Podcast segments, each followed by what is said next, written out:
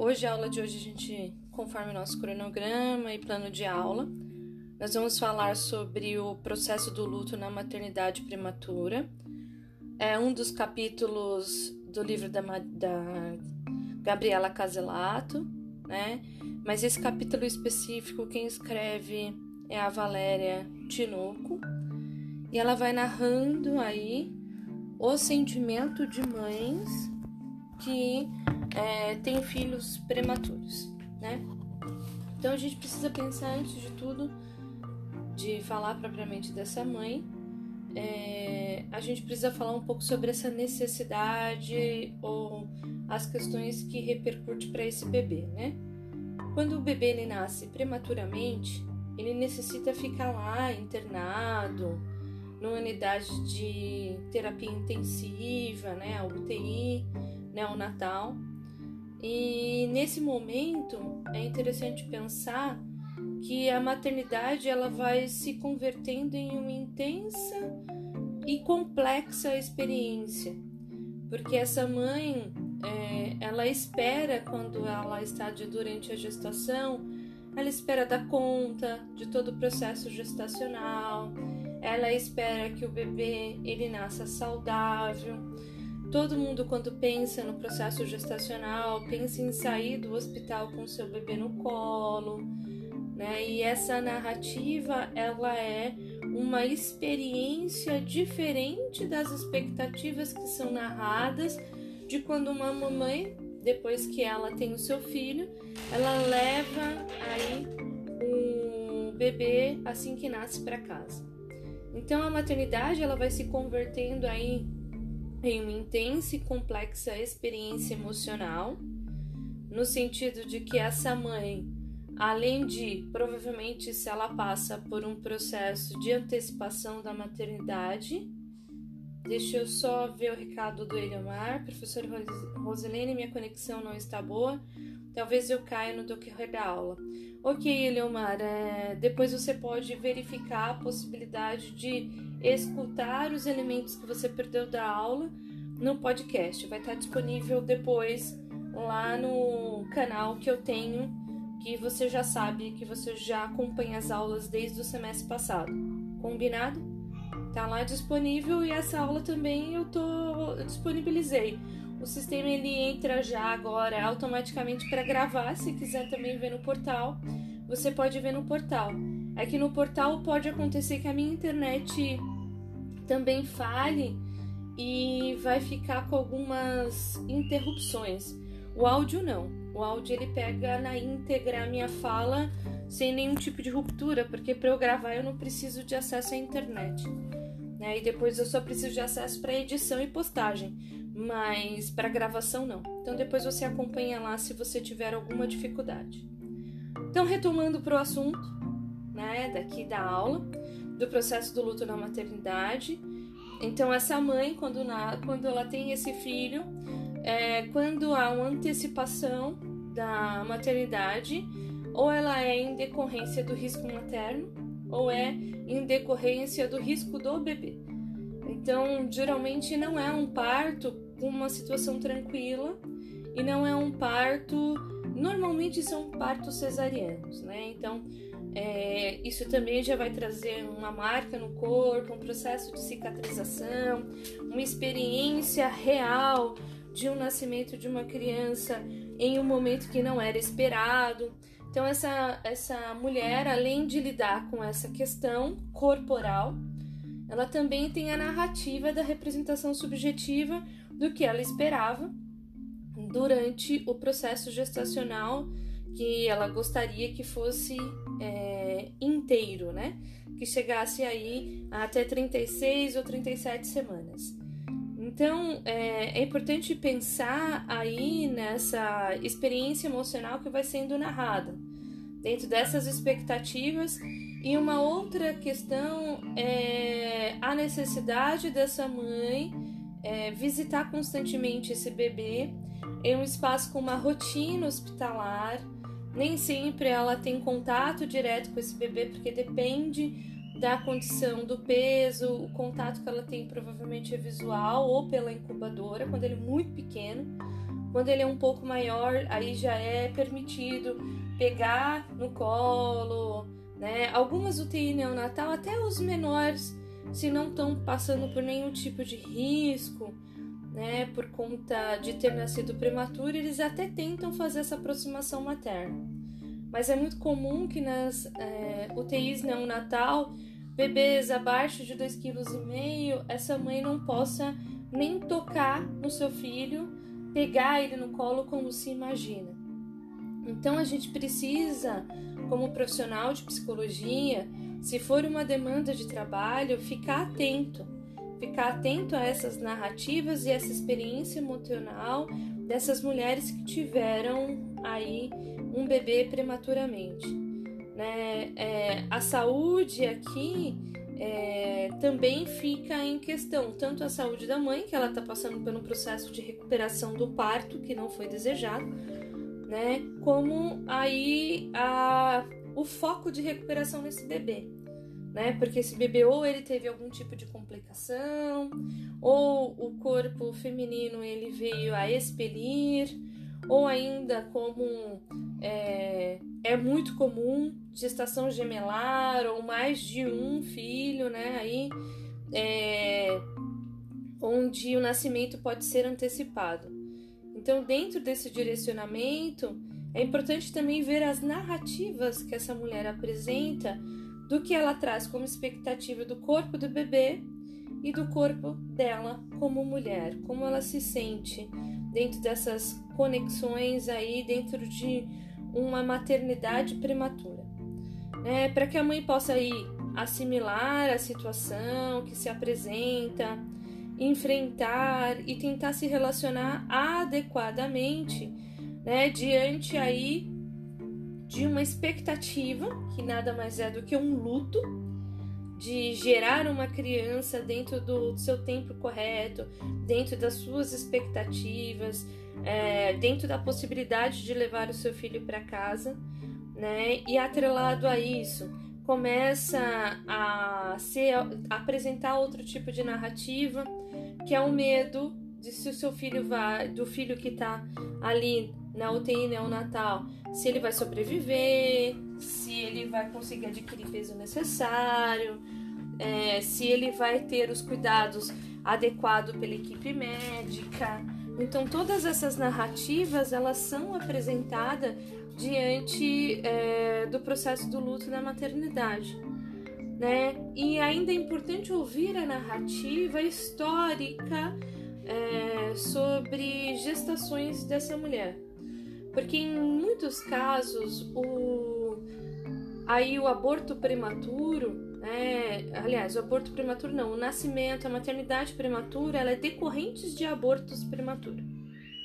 Então, normalmente essa mulher, ela já passou por algumas narrativas de abortos anteriores e, e, diante da chegada de um filho prematuro, isso já traz uma outra repercussão uma outra marca com medo, um receio de um corpo que não pôde acompanhar ou permitir que o bebê desenvolvesse durante o tempo necessário para estar em vida.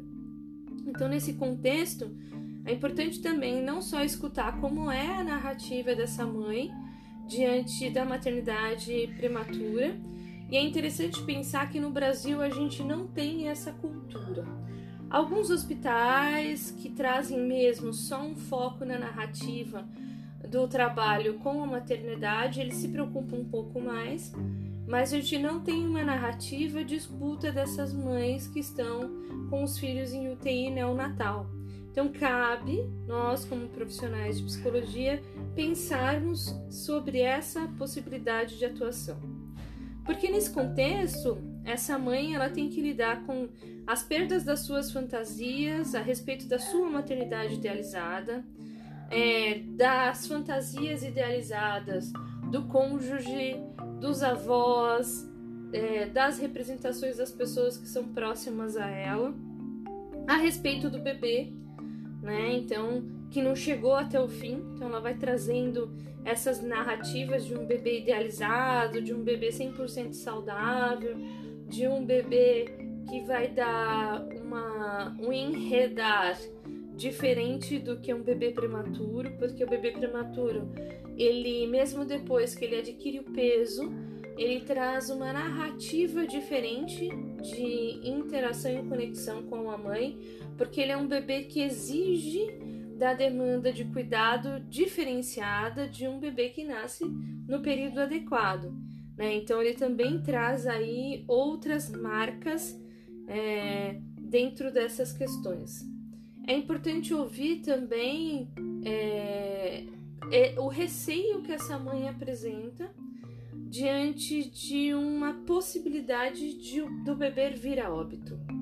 Porque ela traz e ela carrega essa fantasia, porque o bebê está diante do âmbito hospitalar, diante de cuidado, até ele adquirir peso, maturidade é, fisiológica e biológica para voltar para casa. Então, dentro dessa questão, essa mãe vai trazendo representações fantasiosas de, de do que pode ser o destino desse filho. Né? E todas essas fantasias, se elas não forem escutadas, conforme a gente vai percebendo ao da aula, ela pode trazer repercussões, algum tipo de transtorno, algum tipo de sintoma, tanto é, na mãe, na adulta, bem como no cuidado que ela desempenha com o seu filho. Né? Então, o bebê internado em UTI, além de todos os lutos simbólicos que essa mãe vai ter, ela vai trazer essas narrativas, né?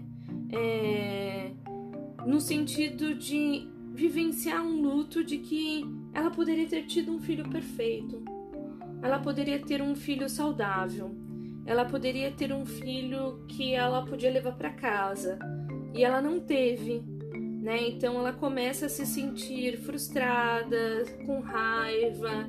E se não tem uma narrativa de acolhida, como a gente já pensou sobre a representação do luto, né, de uma família que dá esse suporte, que auxilia essa mulher a vivenciar essa questão idealizada, é, a gente começa a pensar o quanto isso pode trazer um impacto subjetivo né, e emocional para essa mulher. Além do desgaste é, corporal, físico, que essa família tem diante dos revezamentos para visitar o bebê, normalmente não é autorizado que os avós façam essa visita. Ela é destinada para a figura materna e paterna. Então ele, é muito comum eles se revezarem, mas ainda é delegado bastante das narrativas de literatura, que é delegado tanto essas responsabilidades de visitar o bebê de estar acompanhando o bebê, porque normalmente o período de licença maternidade masculino ele é menor e, e os pais normalmente retomam ao trabalho antes do período da mulher, né? Que também traz aí uma marca e uma repercussão que há de se pensar sobre essa narrativa da parentalidade, né? Como, como se delegasse pré-disponibilizasse culturalmente que essa função ela é única da mulher. Ela não, um homem não, não tem esse direito de assumir isso tanto do ponto de vista é, concreto, né, social, cultural, como do ponto de vista legislativo, quando ele só tem cinco dias de licença. Então, essa responsabilidade de visita constante, de acompanhar o bebê diariamente, de ir para o hospital, de ficar bastante tempo no hospital, essas visitas elas são desgastantes para essa mãe. É, além de tudo, acompanhar, perceber todo o procedimento de tratamento. Esse bebê normalmente ele fica na incubadora com é, diversos, uma sonda, às vezes ele fica com um marcador cardíaco, então ele não é um bebê que ele tá limpo, como um bebê que nasce sem nenhum tipo de dificuldade, sem nenhum tipo de necessidade de acompanhamento médico, em que a mãe coloca no berço, coloca no carrinho, coloca no seu espaço é, familiar. Não, essa criança ela fica dentro de uma incubadora com distanciamento, é, cercadas de marcadores para ver a saúde, é, sonda, né? algumas inclusive entubadas.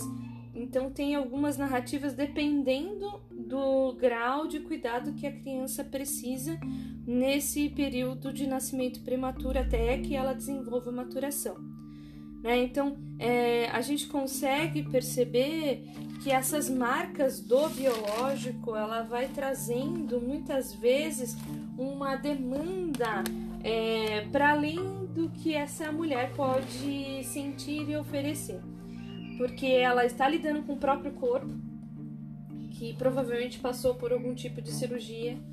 É, normalmente é uma cesariana quando tem um parto prematuro, então ela tá, é, o seu corpo biológico está se recuperando. É, quem já passou por esse tipo de cirurgia no começo sabe o quanto é desgastante pelo menos aí no primeiro mês, porque é um processo de cicatrização, e ela precisa fazer essas visitas, é solicitado para essa mãe. No âmbito hospitalar é autorizado só a presença normalmente do pai e da mãe, então ela não consegue ter um momento de descanso para esse corpo. No espaço da UTI neonatal, é, não se tem ali a possibilidade dessa mãe ter esse descanso, dela ficar numa cadeira extremamente confortável. Né? A gente consegue até perceber que é oferecido algum tipo de poltrona para essa mãe se aproximar, mas não é um espaço apropriado para essa integração entre mãe e bebê. É um espaço hospitalar que tem seu, os seus procedimentos, né? É, o contato dessa mãe com esse bebê é, nem sempre é um contato direto, às vezes até para preservar o próprio bebê. Então ela já entra, tem que colocar avental, tem que colocar toquinha, tem que colocar máscara. Em alguns casos ela precisa colocar luva, então ela não tem ali o toque direto. Quando o bebê está um pouco maior e já está numa condição próximo da alta, existe aí a tentativa de vinculação dessa mãe, na tentativa de aproximar essa mãe, pele a pele, é, estimular a criança a ser amamentada. É, então, dentro desse procedimento, é importante entender quais são essas narrativas e as demandas emocionais que essa mulher vai oferecendo. Outra questão que também é destinada para essa mulher é o discurso de que ela deva oferecer o aleitamento materno. E é um bebê que ele ainda não está em desenvolvimento físico para fazer um movimento de sucção. A gente sabe que bebês assim abaixo de 36 semanas, ele não tem ainda articulação motora é, da, da boca é, trabalhada ou desenvolvida o suficiente para fazer um movimento de sucção. Então, bebê que nasce até é, antes desse período de 36 semanas, pode ser que ele não consiga ainda fazer um movimento de sucção no âmbito hospitalar ele é oferecido por sonda ou eles colocam em um copinho para oferecer. Eles trazem aí seringa que eles vão introduzindo o leite para essa criança. Então você consegue perceber então que essa mãe também não tem essa narrativa. É interessante pensar que um bebê prematuro ele também tem uma mãe emocionalmente prematura e biologicamente prematura. Muitas vezes essa mãe ainda ela está em processo de produção de aleitamento materno. Ela precisa de um estímulo porque é pelo estímulo que essa que ela vai produzir cada vez mais leite. Só que esse estímulo não é por um bebê. Então, ou ela vai fazer esse estímulo é, de aleitamento materno de maneira manual, que é muitas vezes ofertado como proposta para o hospital, ela vai tentar fazer essa indução só com a mama, né, que a gente chama de ordenha manual. E com a ordenha manual, a gente também tem algumas narrativas, porque não é um processo fácil. É um processo dolorido, essa mulher não consegue produzir leite, ela já está diante de uma frustração de não ter é, dado conta de um desenvolvimento intrauterino até o final. Aí ela vai tentar fazer essa ordenha pela é, ordenha manual. Isso traz um desgaste para essa mulher. E normalmente os hospitais ele não oferece um espaço é, bem confortável para essa mulher fazer essa ordenha. Eles até oferecem algumas poltronas, algumas cadeiras para que essa mulher possa fazer, mas não é um espaço bem confortável de uma mulher que acabou de fazer uma cesariana provavelmente, porque ela teve um parto antecipado, e de uma mulher que está diante de um corpo prematuro e de uma é, conexão subjetiva prematura com esse seu filho. E aí traz-se uma cultura da narrativa de que essa mãe tem que oferecer um aleitamento materno. Porque é importante, porque o filho vai se sentir forte. Então aí a gente tem um movimento é, principalmente da equipe de enfermagem, dizendo que elas precisam sim fazer a ordenha, que ela tem que oferecer, porque as vitaminas extremamente necessárias para aquele bebê ela é oferecida, oferecida pelo aleitamento materno.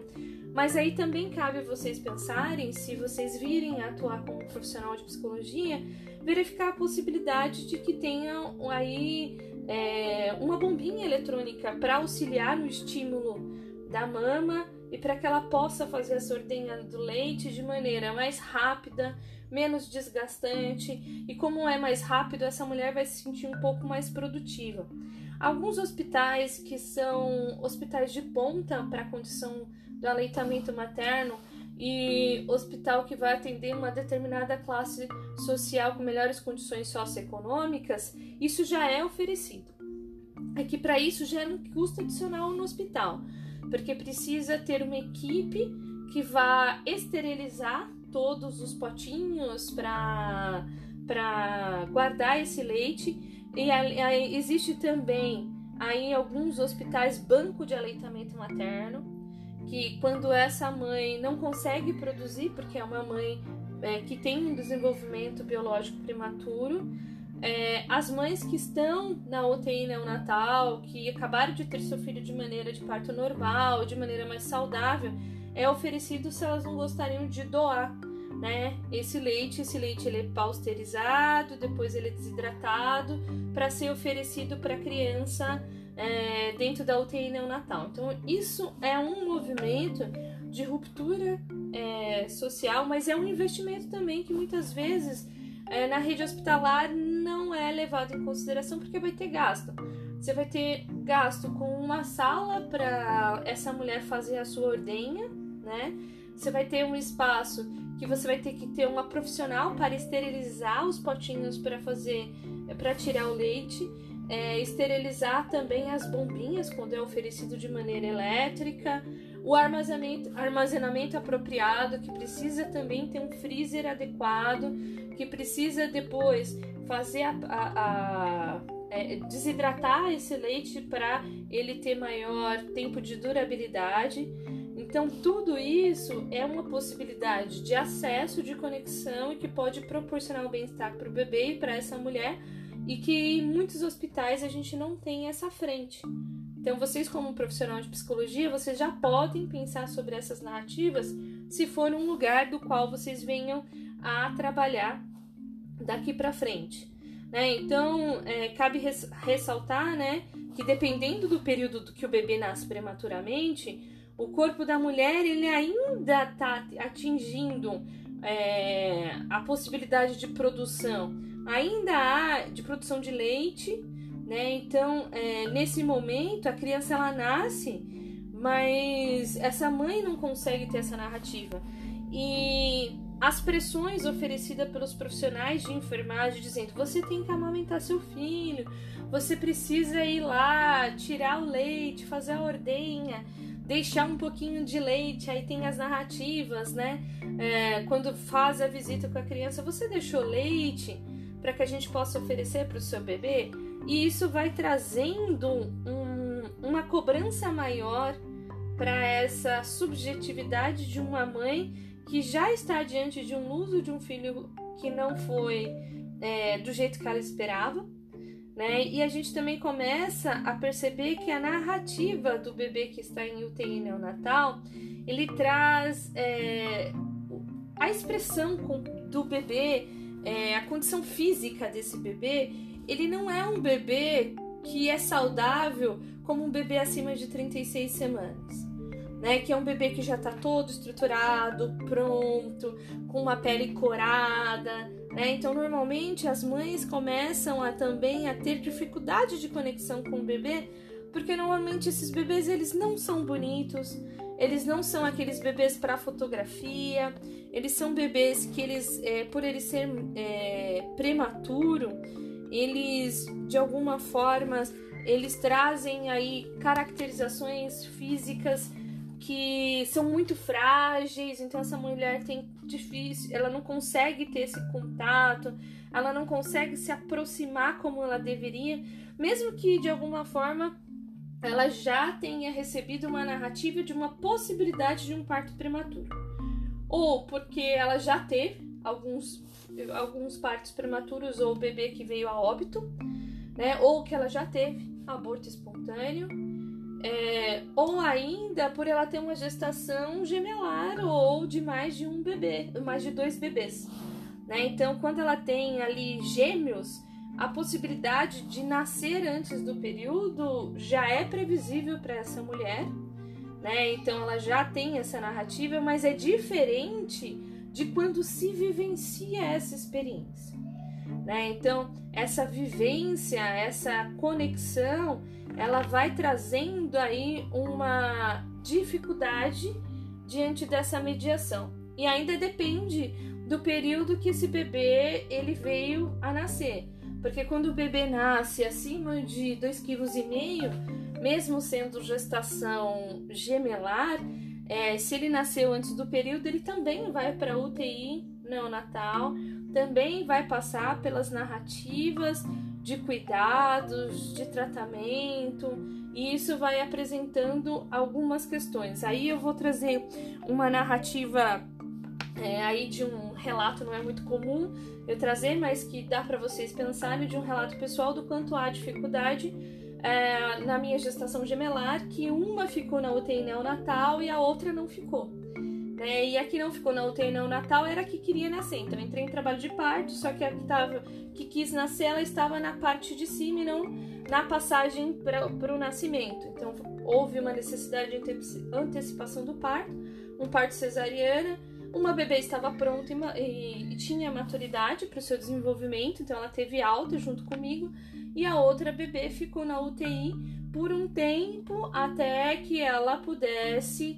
É, ficou uma semana, não ficou muito tempo, mas você percebe aí trazendo a narrativa para essa realidade onde a mãe tem que se dividir, era isso que eu fazia, né, de ficar um período com o bebê em casa e de ficar um outro período no hospital. Além de ficar um período no hospital, pensando que tem um bebê em casa que precisa de você, que precisa ser amamentado, né? Então são narrativas que dificultam esse processo, que dificulta e quando a, a, mulher não consegue lidar com isso, né? Não consegue lidar com essas é, demandas, e não consegue encontrar um, um pulsar de vida, isso pode proporcionar um relato difícil dentro desse enredo, dentro dessa, dessa condição. Claro que quando essa criança pode voltar para casa, o cuidado com o gemelar também traz outras narrativas e principalmente um gemelar prematuro. Né? Então, ah, no meu caso, as minhas filhas nasceram com 33 semanas. Então elas, elas nasceram até que com peso cada um apropriado, tinha 3 quilos, uma 3 kg e 100 e a outra 3 quilos e 4. Então elas estavam dentro do peso, só que uma não tinha maturação suficiente porque ela não estava pronta para nascer. Então, só para vocês terem essa narrativa, mas o bebê prematuro, ele exige demais. Porque ele é realmente muito frágil, ele não tem a sucção necessária para fazer o aleitamento materno. Isso vai exigindo aí um movimento de disponibilizar dessa mãe de fazer a ruptura daquela maternidade idealizada de amamentação. Então ela cria aí a possibilidade de ordenhar esse leite, então é importante fazer essas narrativas quando você acompanha uma mulher nesse cenário, dizer para ela que se ela não conseguir fazer de maneira corporal, que até a criança atingir a maturidade para fazer o um movimento de sucção, que ela pode retirar esse leite e oferecer de alguma forma, ou numa chuquinha, ou no copinho, para que essa criança possa ter aí o contato com, com o aleitamento materno. E dentro desse cenário, como o meu, que a mãe tem que se deslocar para estar um período no hospital, é, é, é trazer a narrativa que essa mulher pode complementar. né? Ela pode trazer um outro tipo. A gente tem hoje diversos tipos de fórmulas que podem, que tá o mais próximo do, do leite materno, que vai trazendo um determinado conforto, enquanto essa mulher precisa, pela narrativa da realidade a qual ela está inserida, se deslocar, ficar um período no hospital. Quando ela está no hospital distante do bebê que está em casa, esse bebê ele receber ou o leite que foi ordenhado antecipadamente ou complementação com algum tipo de fórmula. Então a gente consegue perceber que essa narrativa de ter um bebê prematuro, ela não é tão simples, é uma narrativa difícil. E quando o bebê ainda é muito pequeno, que corre risco de vida, é, isso é muito mais sério, porque essa, essa mulher ela traz aí um processo fantasioso dessa do medo daquilo que pode vir a acontecer com o filho que está diante de uma internação de UTI neonatal. Embora a gente saiba que os índices de estudo científico tenham comprovado que a mortalidade agora ela é muito pequena, que a UTI neonatal e a equipe médica já se desenvolveram é, o suficiente para fazer um, um cuidado, para oferecer a melhor forma de tratamento. Então, o índice de mortalidade infantil de bebês que entram na UTI neonatal, ele é pequeno. Né? Algum, alguns hospitais que têm menos recurso, menos possibilidade de acesso ao tratamento, talvez isso tenha um índice maior, mas mesmo assim a gente consegue perceber que a mortalidade infantil que passam por essa narrativa ela é pequena. Então, ouvir essa mulher é ter narrativas de, de escutar essa demanda e o seu dia a dia, o seu sofrimento naquele dia, a sua questão naquele dia. Então, é ter uma equipe que acompanhe essa mulher lá no âmbito hospitalar e, se possível, que ela faça acompanhamento de psicoterapia individual para dar conta dessa demanda, para entender é, o que ela traz de narrativa dessa maternidade, porque é uma maternidade singular. Né? Então a experiência da maternidade é, ela é em fase também pensada sobre um desenvolvimento psicoafetivo, de, de tentativa de vinculação com esse bebê. Isso vai se dar em qualquer narrativa. A mãe e o bebê, nos primeiros momentos, eles vão trazendo essa narrativa, tanto é que o período mais difícil para toda mãe que tem um bebê são seis primeiros meses, porque é um, é um momento em que essa mãe está construindo a narrativa de vinculação com esse bebê idealizado e, e ao mesmo tempo ela está se adaptando e a criança também está se adaptando com o estar no mundo fora do ambiente intrauterino. Então essa mulher ela vai trazendo aí um desenvolvimento psicoafetivo que precisa ser reconhecido, que precisa ser narrado. A maternidade que ela traz na sua subjetividade, com as suas fissuras, ela precisa ser narrada. Então esse processo é preparatório também para receber o, bebê depois que sair da UTI neonatal, que talvez ele também vai precisar de um determinado cuidado.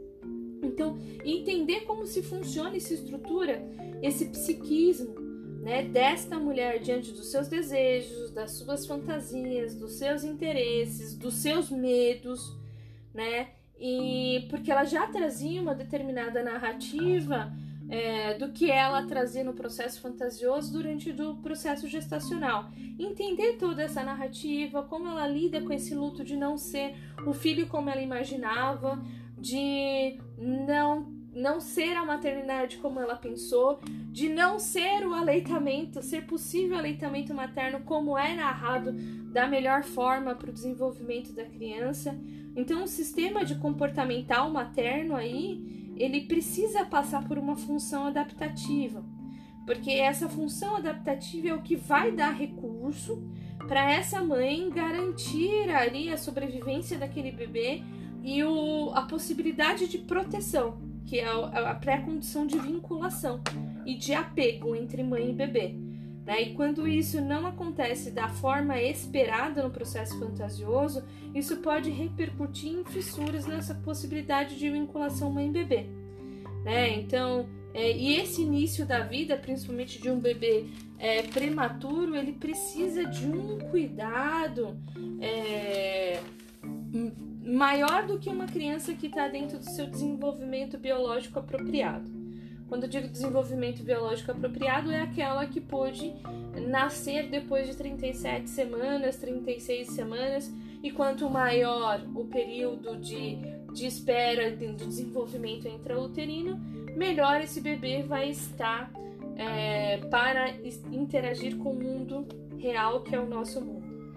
Né? Então, esse comportamento é, é importante entender esse comportamento, essa representação, entender as crises, é, as fantasias, é, o como ela tinha se preparado para exercer esse novo papel e colocá-la diante da realidade, dizendo que ela não vai ter essa narrativa, que vai ser uma nova narrativa, uma nova representação e como ela pode trabalhar com isso.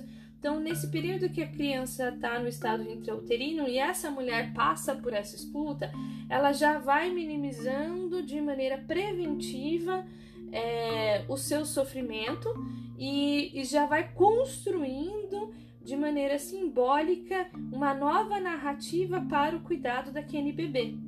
Então, o comportamento materno ele passa a ser influenciado né? E ele passa a trazer narrativas de como essa mãe vê o bebê, como ela também faz a relação consigo mesma é, e com o mundo, com base nas experiências que ela tinha dentro das suas narrativas e do que ela pode apresentar. Né? Aí ela vai se repercutir também com a mãe interna que ela tem, né, dentro da sua própria história. E essa representação materna, quando ela é narrada, quando ela é apresentada, ela tem um papel importante, né? Porque é ali que ela que vai ser trabalhado a possibilidade de vinculação entre mãe e bebê, refletindo no modo como essa mãe vai interagir com esse filho. Consequentemente, é, isso vai afetar a maneira como o bebê vai se desenvolver ou como se vai se dar também esse vínculo de apego em relação a, a esse bebê. Então esses modelos internalizados, eles precisam ser reorganizados, colocado diante de um parâmetro da realidade, que esse bebê não é o idealizado, mas ele é o filho, ele consegue ter cuidado, ele vai se desenvolver apropriadamente se ela puder oferecer narrativas de cuidado para o seu desenvolvimento, né? Que o que a gente é, estima na condição vincular, que é a expressão de amor, expressão de carinho, né? E quando essa mulher também recebe esse suporte da, do âmbito do, das suas redes pessoais, do cônjuge principalmente, é, da família extensa, dos avós que auxiliam nesse suporte, mais fácil ela vai fazer essa conexão com esse bebê. Agora, quando ela assume essa narrativa de maneira solitária, né, e não tem ali um suporte, porque como a gente já trouxe a narrativa, de que quem está em luto precisa de, de um cuidador, de uma pessoa que traz uma figura de proteção. Então essa mulher ela se sente também desprotegida e ela tem que proteger uma pessoa também, que é o seu bebê. Então ela precisa ter esse, é, essa rede social. Então, de alguma forma, se for necessário, convocar o cônjuge, convocar os avós para falar sobre essa situação, sobre essa representação, para dizer que esses cuidados iniciais ele não é um cuidado tão simples como um bebê que já nasceu acima de 36 semanas, até que ele possa atingir é, a condição que era esperada para essa condição biológica. Essa mulher ela precisa de suporte, precisa de apoio. Então, essa relação comportamental e de suporte né, que vai apresentada como de cuidado que essa mulher recebe, ela também vai auxiliar nessa vinculação é, mãe bebê. Então a gente precisa estar atento que há diversos fatores que influenciam esse sistema do cuidador.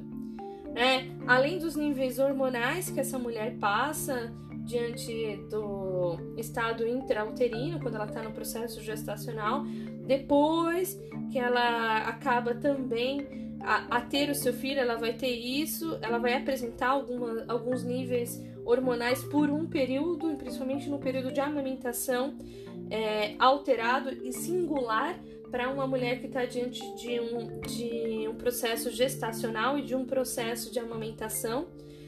Assim, ela vai fazendo o seu ajustamento psicológico, do seu nível é, de eficiência e de apoio da sua representação é, materna, né, em consonância com essa chegada desse filho que também vai trazer as narrativas, ele vai pedindo dentro da interação é, com essa mãe é, algumas necessidades que são singulares.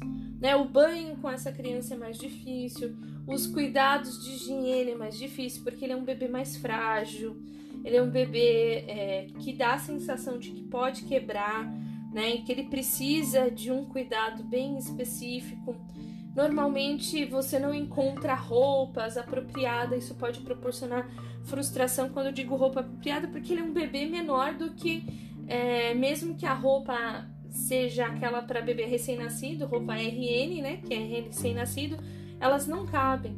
Então essa mãe ela começa a ver que aquele bebê não, não, não encaixa na roupinha que ela comprou, isso vai trazendo um movimento de frustração então é trabalhar com essa mulher que esse bebê pode crescer, que ele ainda vai usar aquela roupinha, ele ainda vai ter uma possibilidade de narrativa e diante ainda da representação de uma mulher e de uma necessidade de exposição, né, daquilo que ela tem, daquilo que ela conquista, né, que são as redes sociais, que é o quanto ela coloca uma máscara para se colocar para o mundo.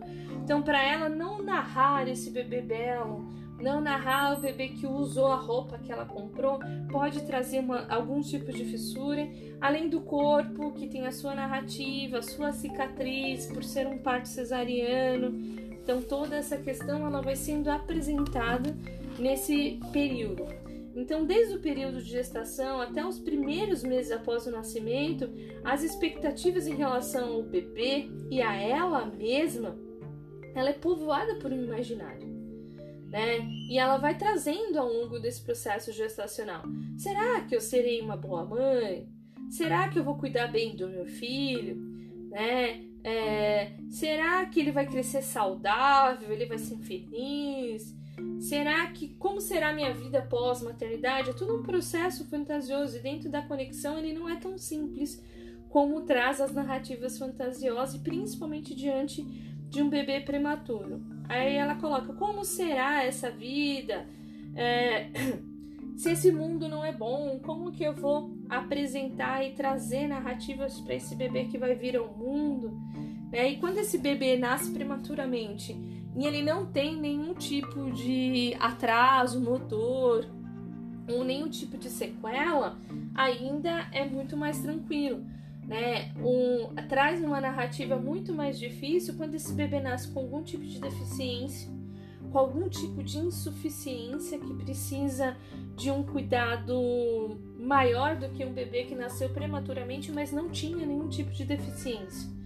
Então essas narrativas elas precisam ser dialogadas e esse processo fantasioso né, dessa expectativa em relação a esse bebê, expectativa em relação à maternidade, ela tem que ser uma discussão é, em um período ideal que seria diariamente, mas isso não é possível, mas ao menos semanalmente para que essa mulher possa trabalhar com essa representação subjetiva desse novo contexto na sua história.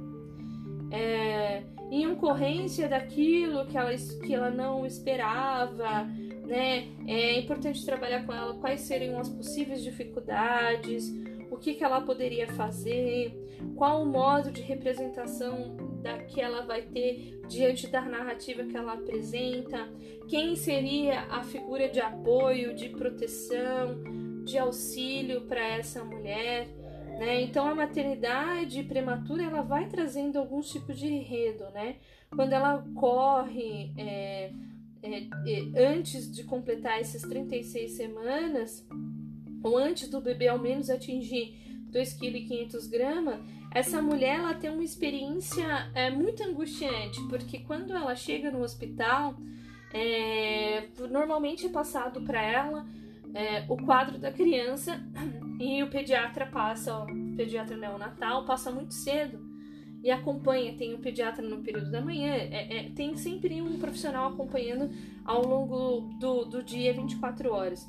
Mas as narrativas de pesagem geralmente elas são muito cedo, entre 6 e 7 horas da manhã. Então essa mulher, é, diante de, da, da possibilidade de atingir os 2,5 kg, ela se vangloria por cada 10 gramas que essa criança ganha. Por cada possibilidade. E se a criança vai perdendo peso, essa mulher ela sofre constantemente porque ela quer que esse filho ele dê sequência na vida, ela quer então se deparar com a possibilidade de carregá-lo, de ter no colo. Então não é uma expectativa simples dela lidar é, né, dentro dessas questões emocionais. Né? Vou trazer aí outra narrativa. A, a minha filha ela perdeu bastante peso, aqui não estava pronta, porque ela não teve o desenvolvimento gastro é, pronto. Então tudo que ela ingeria, ela botava para fora. Então ela teve, foi perdendo peso, perdendo peso, perdendo peso. E aí teve uma narrativa que a gente teve com um médico pediatra que falou: "Puxa, tá muito desgastante pra gente sair, a gente tem outra bebê e voltar, a gente queria ter a oportunidade de cuidar dela em casa". E o médico falou assim: eu vou deixar, vou dar uma experiência para vocês. Vocês vão levar a bebê, porque ela, ela não chegou a, a perder não está abaixo de 2,5 kg, mas ela chegou a perder é, quase 500 gramas. E ela falou: ele, ela vai para casa e daqui três dias você me procura para eu verificar o peso dela. E, e diante disso, a gente pesava todos os dias. A gente tentava pesar e ficava torcendo para ela adquirir peso. E foi percebendo que ela conseguiu adquirir peso, né? E claro que com cuidado, com cuidado é, intrafamiliar foi mais fácil para introduzir a alimentação dentro da nossa rotina. E isso foi nos causando uma sensação de, de conforto. Então essa narrativa ela vai se dando também para a experiência dessa mãe que tem um filho que precisa atingir 2,5 kg para poder sair do hospital. Então essas consequências emocionais, ela vai carregando ali ansiedade, vai carregando angústia para essa família, é, vai enfatizando é, a separação porque ela não consegue é, tá com esse filho em casa. Então ela vai tendo essa narrativa e aí vai vindo o reforço do filho que imaginário que está do luto de um filho imaginário, assumindo aí um outro fim e um outro tipo de organização. Então aí é, é, importante pensar que após nove meses, quando a mãe consegue vivenciar essa etapa de gestação, ela está, ela se sente completa, ela se sente preparada do ponto de vista psíquico, quando ela traz a narrativa do desejo, que a gente também consegue pensar que a maternidade ela precisa ser enredada, ela precisa ter uma narrativa do desejo dessa mulher de assumir esse papel. Né? Então a gente consegue perceber, senão a gente não tinha narrativas de crianças abandonadas, que são mulheres que não conseguem fazer essa conexão. A gente está falando de um repertório teórico de boa parte das mulheres que desejam, ou em algum momento, às vezes o filho não foi desejado, mas em algum momento da gestação, ou quando esse filho nasce, ela assume esse desejo de parental. E dentro dessa narrativa, dentro desse processo, é, quando ele é interrompido antes do final, há uma quebra nesse biológico, há uma quebra nesse, nesse, nessa condição psicológica. Então, é, é produzido aí é, um interrompimento tanto físico quanto psíquico nesse período de transição é, do bebê real, que é feito de maneira abrupta, né, que pode trazer um trauma, que pode repercutir é, o trauma durante muito tempo, você vai pensando, por exemplo, é, nesse, nesse sentimento, como eu trouxe para vocês, da narrativa é, da criança que precisa adquirir peso. Eu me recordo de uma fala da pediatra dos meus filhos que ela trouxe. É, teve uma mãe antes dela nos atender que ela utilizou um tempo muito grande no atendimento. Ela trouxe, ai, ah, me desculpa, porque essa mãe, é, como ela ficou muito tempo com o bebê na UTI neonatal e o bebê não adquiria peso, ela traz muitas narrativas, muitas fantasias é, diante daquilo que ela não pôde narrar. E esse bebê hoje ele tá acima do peso porque ela oferece a comida como forma de reparar aquilo que não foi oferecido nos momentos iniciais da vida do bebê mas não foi oferecida não porque ela não quis, mas porque teve uma prematuridade e uma narrativa biológica que não trouxe essa narrativa para esse bebê adquirir 2,5 kg. Só que como ela não passou por um processo de elaboração desse luto, isso vem como um sintoma no cuidado de vinculação com esse bebê, né? É, tanto é que eu, que eu lembro de ter sugerido ainda para pediatra, olha, aconselho que essa mãe faça uma terapia para falar sobre esse enredo da maternidade, principalmente diante de uma situação traumática que é o parto prematuro. Então é importante para vocês perceberem que essa narrativa de gravidez interrompida ela pode provocar um estresse pós-traumático, pode provocar um trauma, pode desencadear quando a mulher consegue lidar de uma maneira a pulsar a vida ela vai encontrar formas de substituição, formas de outras narrativas dentro dessa interação e ainda assim vai tentar fazer essa conexão com o bebê. Quando isso não acontece de maneira apropriada, essa mulher vai vir como sintoma, porque ela vai se conectar com outro tipo de representação que pode virar uma condensação, um deslocamento, e ela vai tentar eliminar essa angústia diante de outra, dentro de outras narrativas. Né? É importante pensar então que além de todo esse luto que essa mulher vivencia, de um filho idealizado, né, de uma gestação, de uma maternidade que ela gostaria de ter, né, é um corpo que foi é, interrompido esse processo gestacional, ela vive uma sensação de desgaste, né? E esse desgaste é em decorrência da necessidade desse bebê, seja para visitá-lo na UTI neonatal ou seja, quando ele já pode voltar para casa porque ele traz uma necessidade para além de um bebê que foi que passou pelo seu desenvolvimento intrauterino de maneira apropriada. Então a gente vai pensando que essa imaturidade, tanto do bebê quanto dessa mãe, ela vai proporcionando dificuldade de vinculação, né, dificuldade de aceitação desse contexto e que pode acarretar é, na sobrevivência desse bebê. E então é importante trabalhar essas narrativas sobre essas fases de desenvolvimento com ela, o que se espera desse bebê. Quando a mãe não consegue elaborar isso, é, você consegue perceber que a figura dessa mãe também pode assumir um movimento de figura extremamente protetiva, porque essa mãe ela começa a fazer pesquisa de diversas formas sobre o desenvolvimento, o que é esperado para aquele mês, o que é esperado para aquela semana. Então ela está em constante é, é, atenção para de alguma forma não surgir sequelas porque ela se sente culpada por não ter gerado esse bebê no tempo necessário para o seu nascimento. Então, gera uma resposta negativa segundo a teoria psicanalítica, é uma pulsão de morte. É, é comum, por exemplo, nesse contexto, é, pensar que há necessidade da equipe médica, inclusive da equipe técnica, entender esse, é, essa mulher, oferecer é, os cuidados, uma forma mais palpável.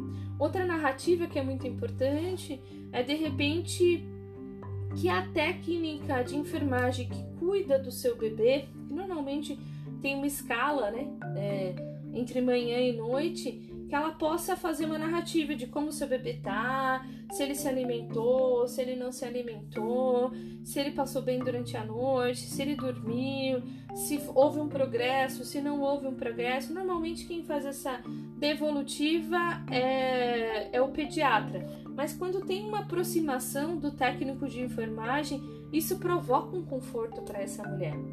Porque o pediatra, ele até acompanha esse bebê, mas quem faz o cuidado que é tão necessário com o bebê é a técnica.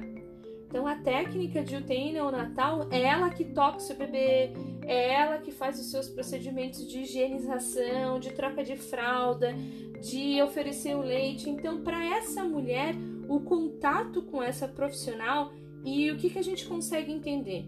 Que na narrativa médica, essas técnicas elas não podem ter voz. Elas não podem ter uma aproximação com essa com essas mães de que tiveram um bebê prematuro. Ainda recebe a orientação de que ela não deve falar nada do bebê, né? não deve falar nada é, sobre como foi o dia, o que, que ele traz como narrativa. Mas essa mãe, ela delega de maneira projetiva para a técnica da enfermagem aquilo que ela gostaria que fosse que fosse atuado por ela. Como ela não tem é, todo o equipamento necessário para o desenvolvimento biológico desse bebê, esse bebê fica não tem neonatal e é justamente a técnica de enfermagem que assume esse posicionamento dos cuidados iniciais, inclusive dos cuidados maternos. E quando ela faz isso com muito carinho, com muito cuidado, quando ela fala com cuidado do seu bebê, né, isso vai trazendo um determinado conforto para essa mulher. Né? Então, são narrativas importantes dentro desse contexto. Então, a gente começa a, a, a entender que essa mulher é, ela pode se deparar aí com frustração, com culpa, com ansiedade, com dúvidas e esclarecer essas dúvidas vai diminuindo essa ansiedade, vai diminuindo essa expectativa, ela vai aceitando esse contexto, esse cenário, ela confia na equipe médica que está acompanhando esse bebê para que ele se desenvolva apropriadamente, para que ele vá para casa né? E quando existe aí a possibilidade de uma equipe neonatal que ainda tenta aproximar esse bebê, colocá-lo no colo, aproximar pele com pele do bebê com essa mãe, isso, isso vai trazendo um conforto e uma narrativa imensurável para essa mãe.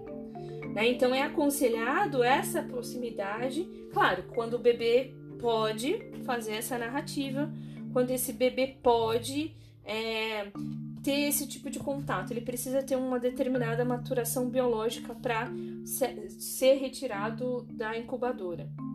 Então, esse estágio de tentativa de conexão, o que pode também ser oferecido mesmo na incubadora, é que essa mãe venha tocar, tocar no bebê.